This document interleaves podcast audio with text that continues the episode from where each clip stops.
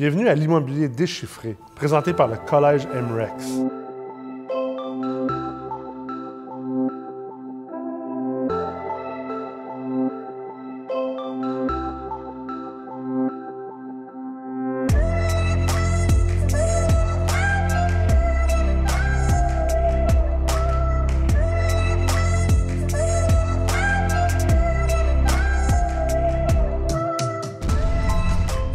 Dans cet épisode, vous allez être avec moi, Nicolas Ray, PDG de MREX et également professeur en ingénierie financière au Collège MREX.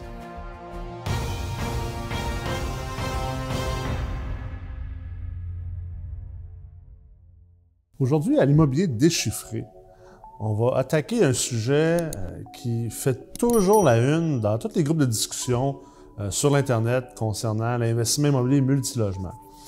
On va attaquer en fait le concept de la valeur économique, mais de manière plus précise, c'est-à-dire le mythe associé au fait que la valeur économique, c'est le prix à payer pour une immeuble. Ce qui n'est pas le cas du tout. Dans certains cas, on pourrait dire que oui, la valeur économique est le prix à payer, mais ça, c'est vraiment d'un point de vue résultat. Parce que si on regarde la valeur économique en tant que telle, ce n'est pas un indicateur du prix à payer pour un immeuble ou de la valeur nécessairement d'un immeuble dans un marché transactionnel comme le marché des immeubles à revenus. Pour être sûr qu'on parle le même langage, je vais commencer premièrement par euh, m'assurer que tout le monde comprend c'est quoi la valeur économique.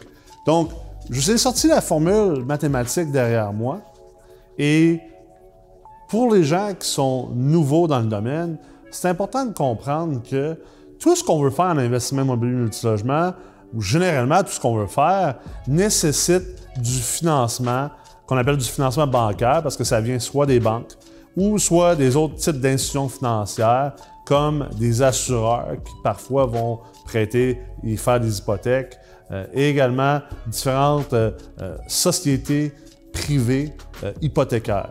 Donc, ultimement, on va les appeler les banques, les, institutions financières prêtrices, qui vont faire ou octroyer des hypothèques à des investisseurs immobiliers pour faire l'acquisition de blocs appartements ou pour refinancer également des immeubles.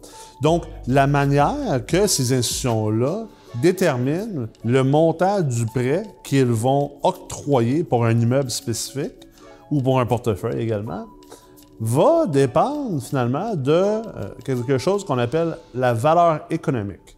La valeur économique, elle est basée sur un calcul actuariel afin de gérer le risque pour les banques. Parce que ce qu'il faut comprendre, c'est que les banques ne sont pas dans euh, une entreprise pour prendre du risque.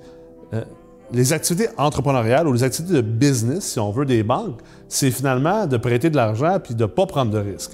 Une banque, c'est vraiment pas une institution financière qui, euh, qui est là pour prendre du risque.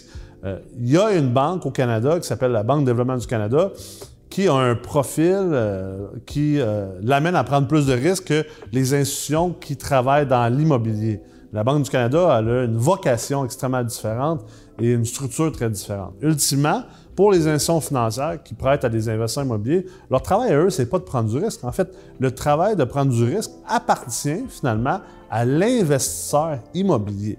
Et c'est pour ça que euh, souvent, je vais parler de, du côté spéculation de euh, les gens vont à tort dire qu'un investisseur immobilier n'est pas un spéculateur, mais au contraire, un, bon investisseur, finalement, est celui qui est capable de spéculer et qui est capable de placer des gageurs et sur l'ensemble de ces gageurs, finalement, de gagner. Et là, on ne va pas faire des gageurs aveuglement, on va faire des gageurs, on va placer des gageurs basés sur toute la fondation de connaissances et de compétences et d'expériences qu'on a comme investisseur immobilier. Donc, on, place des gageurs qui sont intelligentes, qui sont basées également sur les probabilités et les statistiques et bien sûr la rentabilité et le rendement.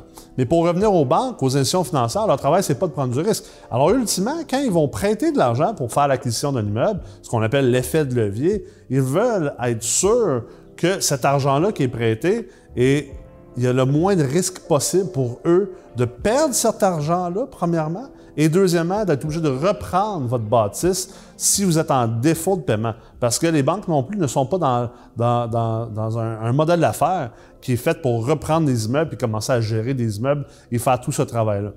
Donc, ultimement, la valeur économique, elle est là pour euh, aider à déterminer c'est quoi le prêt maximal qu'on peut aller chercher pour faire l'acquisition d'un immeuble ou lors du refinancement d'un immeuble. Et euh, c'est vraiment ça son utilité.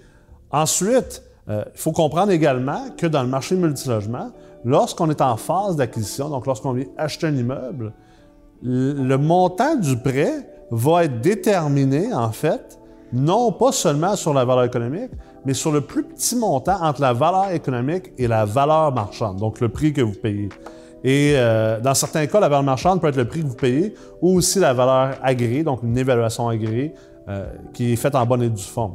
Ultimement, au refinancement, le, prêt va être basé sur le plus petit montant entre la valeur économique, encore une fois, et bien sûr maintenant euh, l'évaluation agréée, parce que bien sûr, ben, il n'y a pas de prix payé, on est en train de refinancer notre immeuble. Donc, sensiblement le même fonctionnement.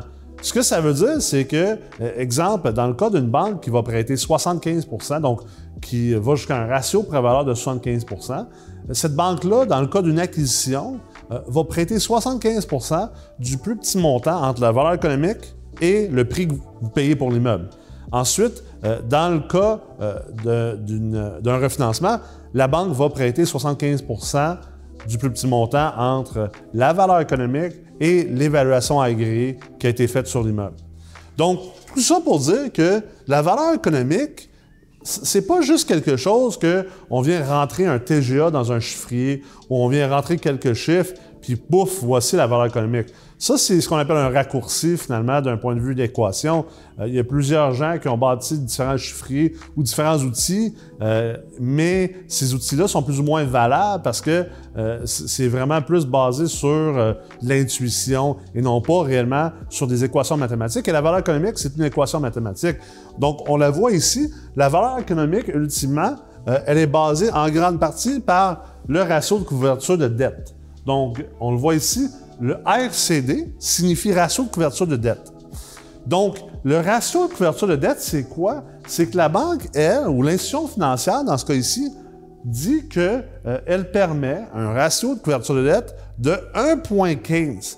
Ce que ça veut dire, c'est qu'au minimum, les revenus nets normalisés de l'immeuble, donc les revenus de location moins les dépenses réelles et les dépenses normalisées que la banque impose, ce montant-là, ce qu'on appelle les revenus nets normalisés, doit être au moins 15% plus élevé que le service de la dette, c'est-à-dire votre paiement hypothécaire à chaque mois.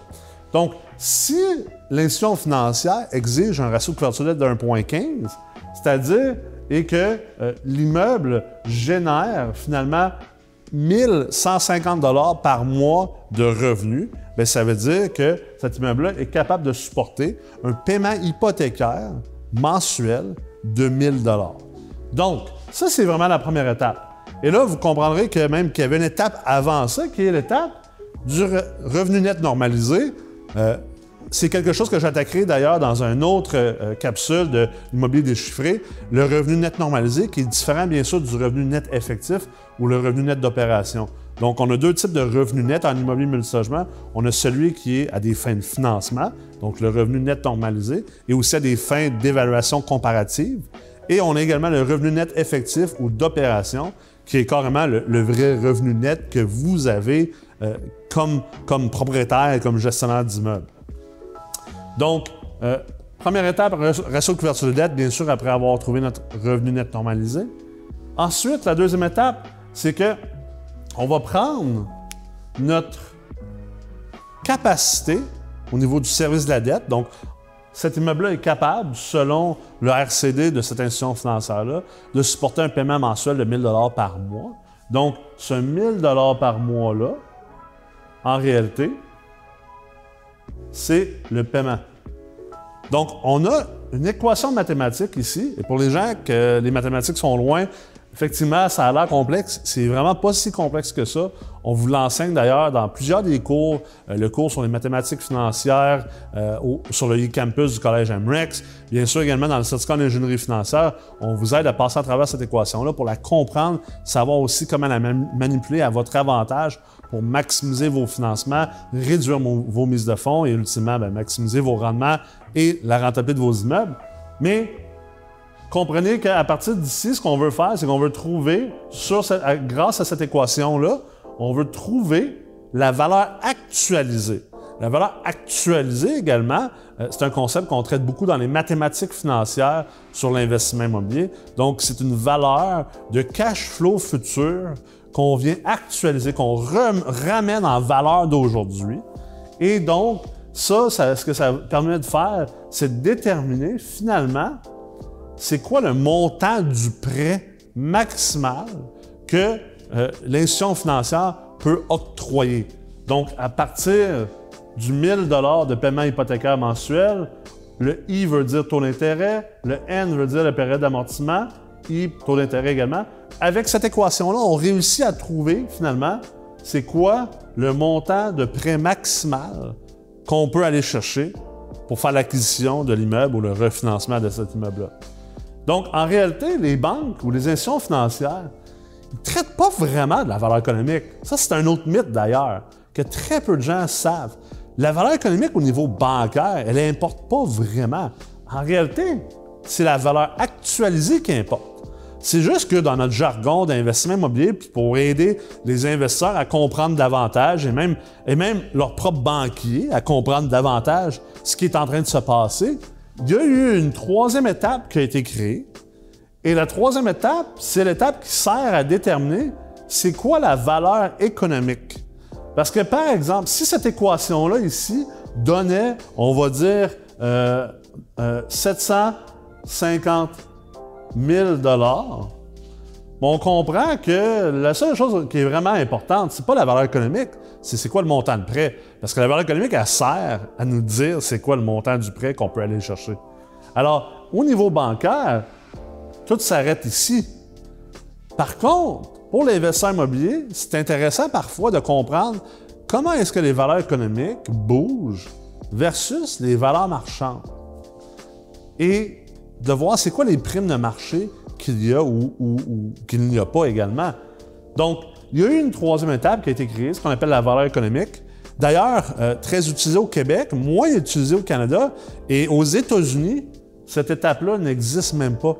Lorsque je vais donner des conférences aux États-Unis, lorsque je travaille aux États-Unis en transactionnel et que je leur parle de cette étape-là, c'est comme si je leur parlais finalement euh, en chinois. Ils ne sont pas habitués de traiter de cette partie-là parce que ça, leur importe moins. Je vous partage ça parce que ça va vous aider aussi à réfléchir à est-ce que la valeur économique devrait déterminer le prix payé? Comment ça se fait que d'ailleurs, euh, tout le marché américain se transige sans même calculer la valeur économique? Calcule la valeur actualisée, mais ils ne s'occupent pas de la valeur économique, c'est même pas un concept qu'ils connaissent.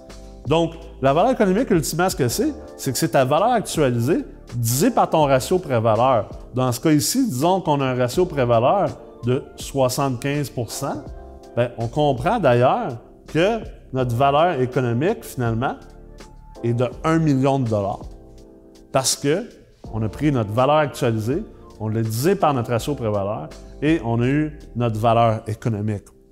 Maintenant, est-ce que euh, dans le marché dans lequel vous êtes, le prix à payer pour cet immeuble-là, selon la juste valeur marchande, elle est 1,2 million? Est-ce qu'elle est 900 000? Est-ce qu'elle est 1 million? Ça, c'est réellement une question qui se répond à part de la valeur économique.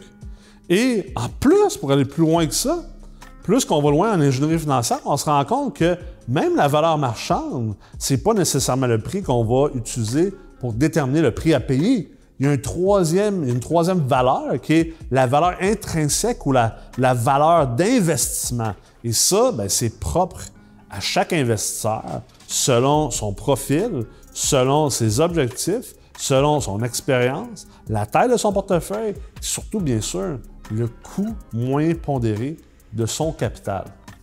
Donc, on comprend alors que la valeur économique, au final, c'est pas si important que ça d'un point de vue marché. Le marché américain au complet s'occupe même pas de cette partie-là. Les banques, en réalité, même si des fois ils vont l'afficher dans, dans, leur pro forma et tout, la vérité, c'est que ce qui est important pour eux, c'est ce montant-là. Très important à comprendre. Donc, Ça nous amène à se poser la question, pourquoi la valeur économique existe? À quoi elle sert? Pourquoi elle est là? C'est quoi l'objectif? Mais ultimement, la valeur économique, c'est un outil de gestion de risque. Pur et dur. C'est aussi simple que ça. C'est un outil de gestion de risque. Rappelez-vous, je vous l'ai dit tout à l'heure, les institutions financières, leur travail, c'est pas de prendre du risque. C'est pas ça leur profil d'investisseur. Et détrompez-vous, une institution financière comme une banque, c'est un investisseur, pareil comme vous. Leur argent vient d'ailleurs, donc ils vont emprunter de l'argent à un certain coût. Ils vont ensuite le prêter, ils charger des frais de dossier, ils charger différents frais. C'est ça leur modèle d'affaires. Donc, on se comprend que, étant donné qu'ils prêtent de l'argent présentement à, des montants, exemple dans le multilogement, en bas de 3% dans bien des cas, euh, on s'entend que eux, l'argent qu'ils empruntent vient généralement du marché des capitaux. Le marché des capitaux, en ce moment, on parle de quelque part entre 1,5% euh, à 1,5 donc le marché des obligataires et tout ça. On comprend donc que la banque ne prend pas énormément de, spread, donc de marge de profit sur le coût à laquelle elle emprunte et qu'ensuite elle vous prête de l'argent. Donc, si elle ne prend pas énormément de marge, c'est normal également qu'elle ne prend pas beaucoup de risques. Et aussi, bien, étant donné qu'elle vous prête à des taux aussi bas, c'est également normal qu'elle prend très peu de risques comparativement à vous comme investisseur, généralement, les investisseurs immobiliers multilogements vont chercher à générer du 10 et 12% de rendement annuel et même plus encore. Les optimisateurs, on parle de du 18 à 20, 25 et plus encore. Et bien sûr, bien, les investisseurs peut-être plus fortunés, plus matures, euh, plus en milieu de fin de carrière vont peut-être chercher davantage euh, présentement à, à générer du 7 à 10% de rendement.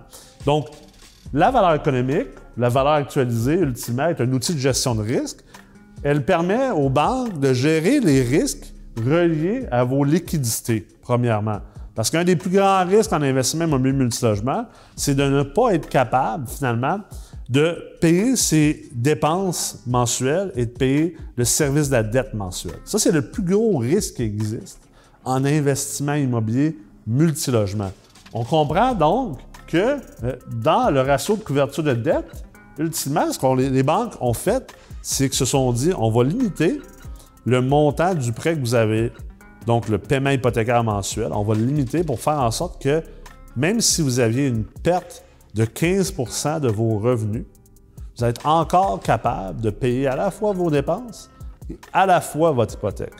Donc, très important, la banque, elle, elle vient se protéger contre votre risque de liquidité d'un point de vue mensuel et annuel.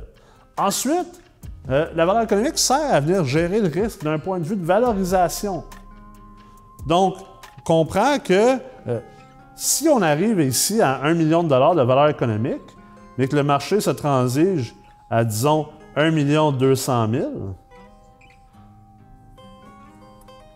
la banque vient de se créer finalement ce qu'on va appeler un buffer, donc une marge de sûreté entre la valorisation, la JVM et la valeur économique.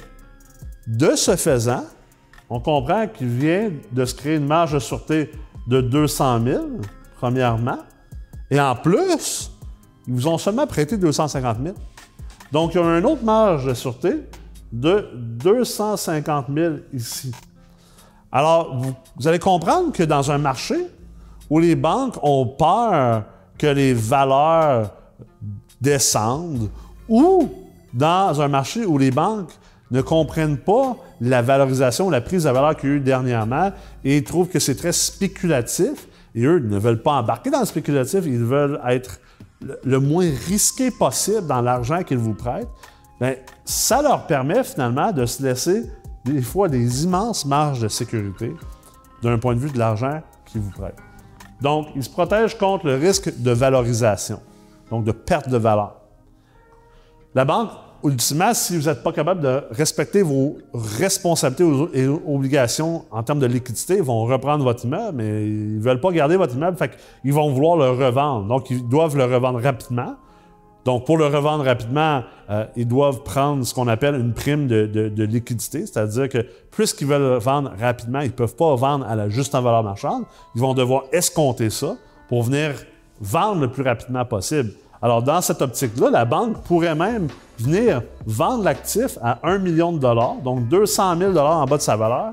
Puis, ultimement, euh, ils sont capables de repayer leurs prêts, de ne pas perdre d'argent de leurs investisseurs ou l'argent qu'ils ont emprunté. Et en plus, bien, ils, ont votre équité qui peut servir à payer les frais juridiques et des frais de dossier, les différents frais qui ont encouru, les euh, huissiers, et différents autres frais qui ont encouru parce qu'ils ont été obligés de reprendre votre bâtisse. Finalement, le dernier risque, c'est le risque d'invalidité.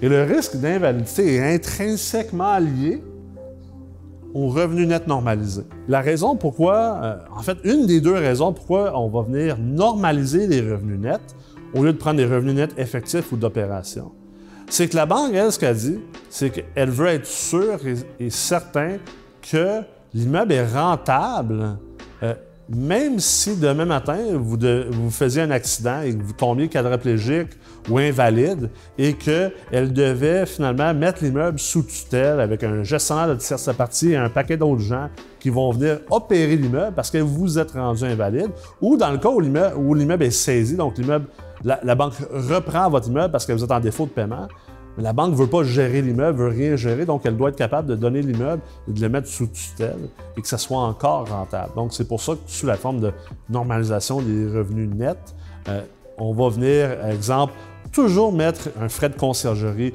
toujours mettre un frais de gestion d'administration, toujours mettre un frais d'entretien et rénovation, même si ces frais-là sont plus élevés que ce que ça vous coûte réellement, la banque vient mettre ces frais-là parce qu'elle veut gérer le risque d'invalidité potentielle auprès du propriétaire ou de l'investisseur.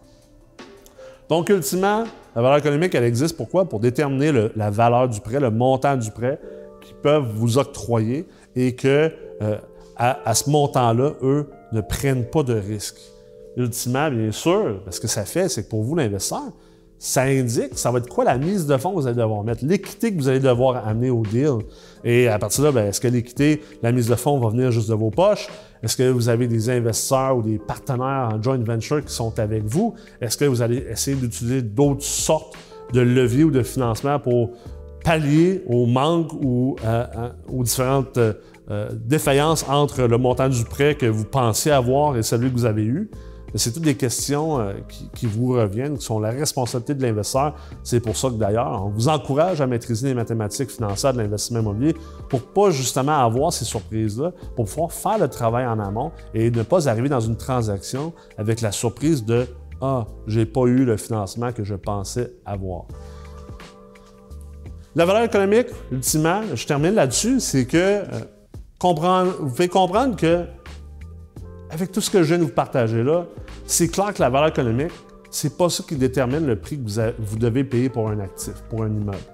Même si la valeur économique est d'un million, si l'immeuble est à vendre pour 1 million 250 000 et que dans ce marché-là, ben, c'est à, ces multiples de revenus-là que ça se transige, ou à ces valeurs-là que ça se transige, bien, fort probablement que vous allez devoir acheter l'immeuble à 1 250 000 ou plus ou moins dans ces chiffres-là si vous voulez réaliser une transaction dans ce marché-là parce que ça reste que c'est une concept de base d'offre et de demande au niveau de la juste valeur marchande dans le libre marché qui est l'immobilier multilogement. Si vous ne l'achetez pas à ce prix-là, ben, quelqu'un d'autre va l'acheter à ce prix-là. Sans quoi, ben, les valeurs descendraient. Donc, c'est important de comprendre que dans tout ce que vous faites en transactionnel, oui, la valeur économique, elle agit un peu comme un arbitre, elle met les règles du jeu, les limites à lesquelles vous pouvez aller au niveau du levier institutionnel ou du levier bancaire, euh, mais ça ne veut pas dire que c'est ça le prix qui est à payer. Comprendrez que aussi dans différents marchés, on peut avoir des comportements différents entre la valeur économique et la juste valeur marchande. J'ai sorti trois exemples, extrêmement réalistes d'ailleurs. Euh, de Montréal, Sherbrooke et Sorel. On voit qu'à Montréal, la juste valeur marchande, donc le prix à payer pour les immeubles, est plus élevé que la valeur économique. Donc, ce que ça veut dire, c'est que euh, lorsqu'on dit, par exemple, lorsqu'on fait l'erreur de dire qu'avec une banque, la mise de fonds, c'est 25% et avec la CHL, c'est 15% ça, c'est une erreur, finalement, de verbatim, c'est une erreur même de processus. On comprend qu'à nulle part ici, on parle de mise de fonds parle de ratio pré-valeur. Donc, on doit toujours parler en termes de ratio pré-valeur, de 75 avec les banques. 85 avec la CHL et non pas le contraire, parler de mise de fonds. La mise de fonds est un, résultat du ratio pré-valeur et de la valeur économique. Donc, de parler du résultat au lieu de parler finalement des aspects qui amènent ce résultat-là, c'est clair que c'est une erreur. Ça peut nous induire en erreur de manière assez drastique. Donc, on comprend qu'à Montréal, la valeur économique est plus basse que l'ajustement marchand. C'est-à-dire que même dans le cas d'un financement SCHL 85% vous allez avoir plus que 15% de mise de fonds à mettre. Vous allez avoir 15% de mise de fonds à mettre, 85 de, du plus petit montant, qui est ici finalement la valeur économique, plus la différence entre la valeur économique et la juste valeur marchande. Or, si la valeur économique est de 1 million, comme tout à l'heure, et qu'on est en SCHL à 85% de ratio pré-valeur, on comprend que le prêt qu'on va avoir, c'est 850 000. Donc, on va avoir une première tranche de mise de fonds à mettre, donc le 150 000. Mais si la juste valeur marchande est de 1,2 million, on s'entend, on a un autre 200 000 de mise de fonds à mettre. Donc, finalement, on a 350 000 de mise de fonds à mettre, ce qui est beaucoup plus que le 15% Et pourquoi c'est une erreur de parler en termes de pourcentage de mise de fonds? On parle toujours en ratio pré-valeur. Et ça, c'est ce qu'on appelle la prime de marché. Ultimement, on voit qu'à Montréal, il y, a, une grosse prime de marché. Euh, la raison pourquoi, ben, c'est simple. Beaucoup plus de demandes que d'offres.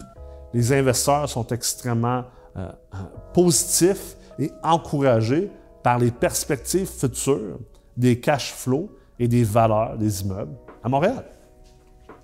Ensuite, à Sherbrooke, on voit que la valeur économique et la juste valeur marchande sont pas mal à parité.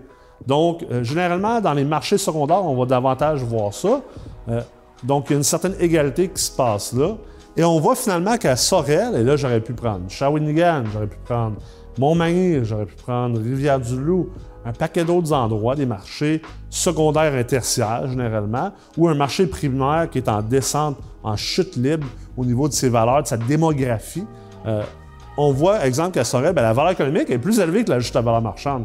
Alors imaginez si vous aviez fait l'erreur de penser que la valeur économique, c'est le montant que vous devez payer pour un immeuble. Au final, dans un marché comme Sorel ou Shawinigan, vous allez payer trop cher pour vos immeubles. Et dans un marché comme Montréal, vous n'allez pas faire de transaction. Vous n'allez pas profiter du marché puis des rendements et de la croissance que ce marché-là génère. Parce que vous avez sous-estimé la valeur du marché en vous basant sur la mauvaise valorisation. J'espère que vous avez apprécié l'épisode d'aujourd'hui.